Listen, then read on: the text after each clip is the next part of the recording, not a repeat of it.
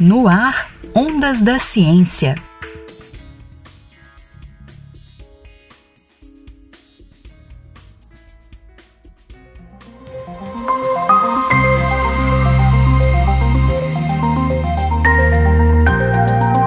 Projetos de inovação em saúde, segurança, engenharias, internet das coisas e sustentabilidade, entre outras áreas, são apresentados durante três dias na FETIM, a Feira Tecnológica do Inatel.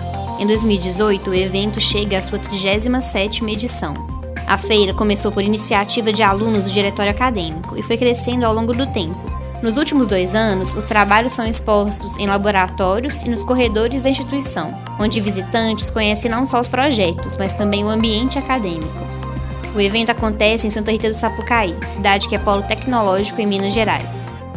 A gente tem uma cidade de 40 mil habitantes e mais de 170 empresas. Então a tecnologia para nós aqui é algo que já faz parte do nosso dia a dia. Né? Então quando se fala que tem um evento né, dessa proporção da FETIM em Santa Rita do Sapucaí, isso normalmente atrai empresários, investidores de todas as partes do país. E grande parte dos projetos que são expostos aqui, eles são transformados em negócio depois. O Inatel hoje conta com a pré-incubadora, que já dá toda a orientação para que os alunos já comecem, transformem nessa ideia em produto, consigam validar isso aí como um, um negócio realmente consigo fazer isso se tornar né, a profissão deles daí para frente. O coordenador da FETIM, professor Wanderson Saldanha, explica que estudantes do Inatel e de universidades estrangeiras são convidados a montarem equipes de até quatro pessoas para desenvolver ideias que extrapolam conteúdos da sala de aula.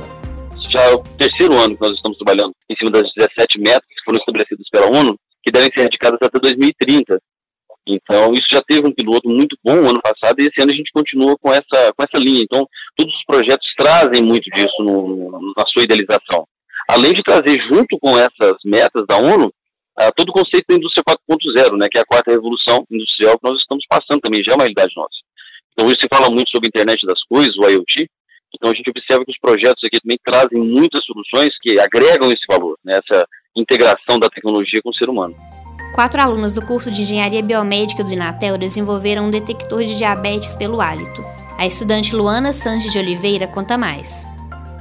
A gente pensou num problema, porque todo mundo que tem diabetes tem que ficar sujeitando a furar o dedo sempre, certo? A gente queria evitar esse furo do dedo, porque tanto ocorre a contaminação e o incômodo mesmo de ficar furando. Em uma pessoa saudável, a concentração de acetona que é eliminada pode variar entre 0,3 e 0,9 partes por milhão. Já em alguém que tem diabetes, esse número é superior a 1,8 partes por milhão. Esses valores são lidos pelo sensor e processados pelo microcontrolador. O resultado obtido será enviado para um aplicativo, mostrando ao usuário quais providências ele deve tomar. Aí a gente fabricou um reagente aqui na faculdade, no laboratório, e a gente utiliza um sensor que ele trabalha pelos princípios de Lambert-Beer, que quanto maior for a concentração, maior vai ser a absorção dele. E além dele trabalhar pela parte de absorção, ele também mede comprimento de onda, porque quando a pessoa ela sopra no papelzinho, tem uma variação de cor desse reagente. Então o sensor ele consegue captar essa variação de cor. Outro trabalho desenvolvido dentro do Inatel é um sistema de monitoramento de barragens de rejeitos minerais. Quatro estudantes de engenharia de controle e automação desenvolveram a proposta. Matheus Gonçalves de Souza explica melhor. A gente implementou um protótipo para simular o que a barragem esteja movimentando e a umidade dela está variando.